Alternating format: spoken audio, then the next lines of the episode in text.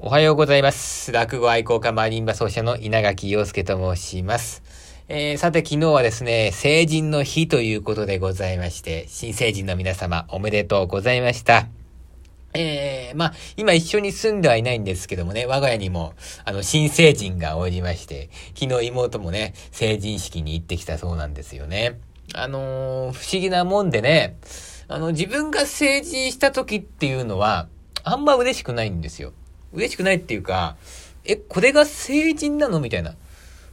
これ大人？みたいな。なんなら子供と何も変わってないんだけど、これが大人なのか？みたいな。そういう気持ちになったのをね、今でも覚えてますけどもね。あの、人の成人ってなると、また違った感覚になるんですね。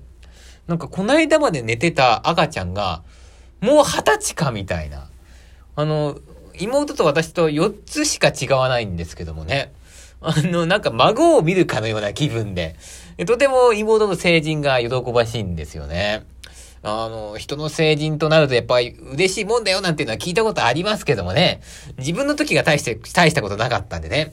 人の成人なんて喜べるのかと思ってましたけども、案外嬉しいもんなんですね。ええうーん、あのね、うん、本当にでもうちの妹はね、赤ちゃんの時、よく寝る子でしてね、ね、ちょっとした思い出があるんですけどね、本当にいつも気を失ったように寝てたんですよ、ベッドでね。で、あの、うち、あの、ひいおばあちゃんがいましてね、あの、ひいおばあちゃんがね、あの、優しいんだけども、あの、ブラックジョークをよく飛ばすおばあちゃんでしてね。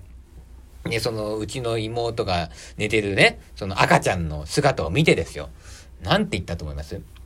ああ、いつもぽぽっくり言ってるみたいに寝てるね。あはははって言ったんですよ。で、その時私は、あの、年少さんだったわけですね。幼稚園の。だから、ぽっくりっていう意味がわかんなかったんですよ。でもなんか面白そうな響く、響きじゃないですか。ぽっくりみたいな。おみきとっくりみたいな。それはとっくりか。これ落語を知らない人にはね、通じないかもしれないですけど。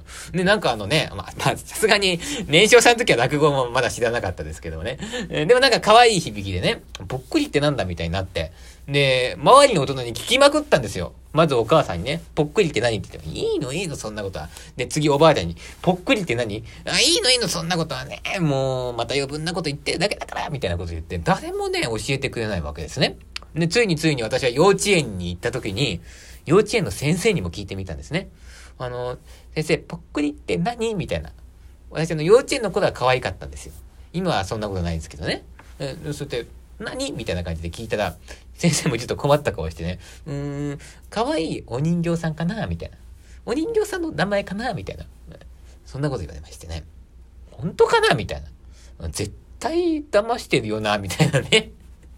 4歳ながらに思ってたわけですよ。でも、なんかその、可愛いからさ、なんかその、今、その、子供の4歳には言えないけども、うん、きっとなんか大人にとっては刺激的な楽しい何か出来事のことをぽっくりと言うと思ってたんですよ。パーティーのなんかね、中でやるなんか、なんかのイベントとかさ。そういうのをなんかぽっくりって言うんだろうなって勝手に想像して、ぽっくりぽっくりってずっと言ってて、で、あの、そのうちに、えー、ちっちゃいつがなくなってぽっくりになったんですよ。だから妹のことを幼稚園の時はずっとぽっくりぽっくりって呼んでたね。ぽっくりがぽくりがとか言ってね。で、あの、それでね、あの衝撃的な事実を知ったのは、小学生の時ですよ。小学生の時に、これね、あの、か、帰り道だったかな小学何年生 ?2 年生か3年生ぐらいですよ。あの、その時にね、あの、世間話をしてるおばあちゃんがいたんですよ。で、おばあちゃんがね、なんかあの、ま、なんか、まあ、体調が良くないみたいな話とかよくあるじゃないですか。あの、井戸端会議ってやつですよ。そこでなんか、私はね、もう明日ぽっくり行くかもしれないからとか言って、そういうね、どこが体調悪いんだみたいなおばあちゃんがね、そう言って話してたんですね。で、明日ぽっくり行くかもしれないからおばあちゃんが話してる。あ、え？ぽっくりってそういう意味だったんだってね。もうね、その時が、あの、小学校人生の中で一番驚いたかもしれない。で、その次が、あの、サンタクロースがお母さんだと知った時のね、あの衝撃。その衝撃よりもぽっくりの事実の方が大きかったのね。え、ぽっくりってそういう意味だったの？みたいなね。でも、妹もさ、知らないわけですよ。だから、朝起きてきて、あのー、えー、ポクリのご飯はとか自分で言うわけね。だからえ、ポクリのご飯？え、生きてんの？みたいなね。そっからなんかあの、急に突っ込み始めたりなんかしてね。まあ、そんな、まあ、愉快な兄弟なんですよね、うちはね。ねまあそんなね 楽しい思い出もあったりなんかするんですけどもね。まあでも、あのー、そのね、あの、その、あの、うちの妹が寝てるのを見てぽっくりって言ってた、あの、ひいおばあちゃんですよ。そのひいおばあちゃんはですね、先日、前100歳になりましてね。100まで生きる人ってのは違いますね。人のね、赤ちゃんとか見てね、あの、いくらもうね、なんか、なんか、ちょっとこう、気を失ってね、もう、なんか、息してないように見えてもね、ああ、かわいいねって、ね、あの、よく寝るいい子だね、とかね、そういうこと言うじゃないですか。でもあの、そんなのんきなこと言ってたら100までは生きれないわけですよ。ぽっくり言ってるね、ははははぐらい言えないと、それぐらいのブラックジョークが飛ばせるぐらいの勢いじゃないと、100歳まではいけないんだなってね。えー、まあ、改めて最近思ったわけなんですけどもね。あ、あのー、でもね、あの、あのー、まあ、あの、その100歳の誕生日にね、今施設に入ってるんですけども、あの、会いに行ったんですよ。まあ、お世話になったおばあちゃんなんでね。ねまあ、よ、まあ、あの、2週間に1回ぐらいは会いに行ってるんですけど、それでね、あの、まずびっくりしたのが、この人、瀬戸内寂聴さんよりも年上なんだなと思いましてね。だって、あの、テレビ界の中にいる、テレビで見れる、その一番年上の人物って、この間はね、瀬戸内寂聴さんじゃ、じゃ、じゃったって言っちゃった、だったじゃないですか。で、寂聴さを見るときに、あの、皆さんどういうふうに思ってたかわかんないですけど、私は、すごいおばあちゃんだなと。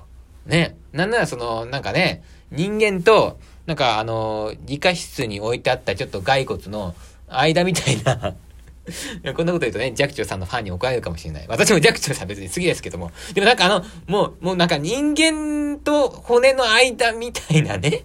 なんかもう、こんな人いるんだみたいな、そういう目で見てたんですけど、えー、っと、それよりも、一個年上の人が目の前にいると思ったら、もうなんか、それだけでね、驚きますよね。え？ー、みたいな、ちょっとね、えー、思ったりなんかしましてね。で、まあ実際、まあ100歳までね、生きるっていうのもね、長生きするっていうのは大変なことですよね。まあ、こんなにね、生きる必要もないとかね、まあ、なんかいろいろ言ってたんでね、まあ、なんかちょっとかわいそうだなとかも思ったんですけど、実際、100歳っていうのを生で見てみるとね、あのー、嬉しいですね。もう二度と見れない、瀬戸内寂聴を超えた、えー、なんか、えー、なんだろう、この、うん、生物と言えばいいの？あのね、うん、あの、うん、もうこれ以上言うのやめとこうかね ああ、でも嬉しかったですよ。で、あの、聞いたんですよ。100歳嬉しいって言ったら、いや、うんうん、嬉しくない、嬉しくないって言ってましたけどもね、その嬉しくないって言ってんのがまた嬉しそうな、えー、顔をして、顔、えー、を横に、首を横に振ってましたけどもね。えー、まあ、ということでございまして、今日はその100歳のおばあちゃんと、成人した、えー、妹のですね、思い出話をしましたけどもね。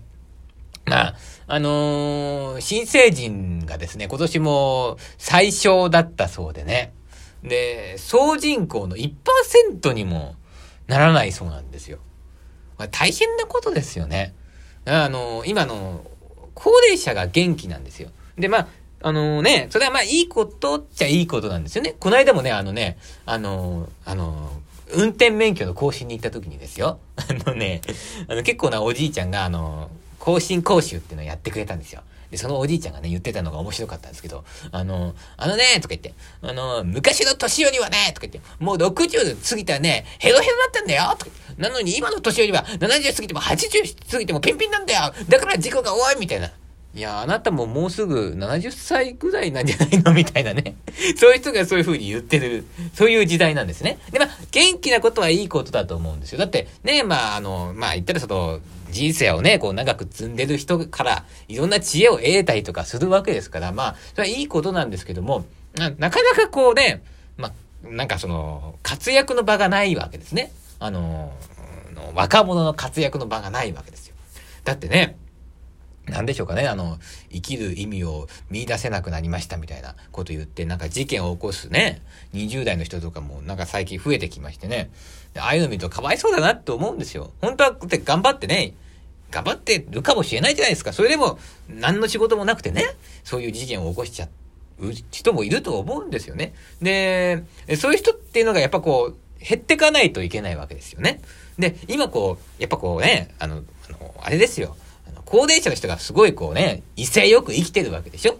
うん、ぽっくりみたいなね、ことを、ああみたいなことを言う人が100歳まで生きるわけですよ。ってことは、やっぱ若者ももう異性よく生きていきましょうよね。ええー、お互いこう一斉よくね、生きてね。で、こう、やっぱこうね、お互いがこう尊重し合うところは尊重し合ってね。まあ尊敬するときは尊敬して、うん、それでもって、あの、まあお互いがこう争うときは争ってですね、そういうふうに、まああの、お互いがお互いを高め合っていくとですね、ええー、まあいいね、えー、活気に溢れた社会が生まれてくんじゃないでしょうかという。えー、私はそのように思ってますから、新成人の皆さんもね、あの、頑張ってくださいね。もうメラメラと頑張ればいいんですよ。私もね、あの、100を、になったおばあちゃんに手紙書いたんですね。100歳おめでとうと。200歳になった時もお祝いに来るからねって手紙と写真を持ってったんですよ。そしたら、その写真はもう次行ったらゴミ箱に捨てられてて、手紙だけ、あの、引き出しに、あのね、残されてたんですよ。だからね、多分ね、おばあちゃんね、あの手紙毎日見てるんですよ。この野郎、200歳まで生きてやるかな私を探しやがってってね、絶対思ってると思いますからね。だからこっちも負けないぞと。私も200歳のお祝いしてやるかなとね。こうやってもうメラメラ、メラメラして生きていかないとね。もうみんな元気だから。もうみんなで元気になりましょうという。そういうことでございました。今日のラジオはね。ということで明日もメラメラしながら配信しますので、ぜひお聴きくださいませ。それでは皆様、良い一日をお過ごしください。いってらっしゃい。はい、また明日。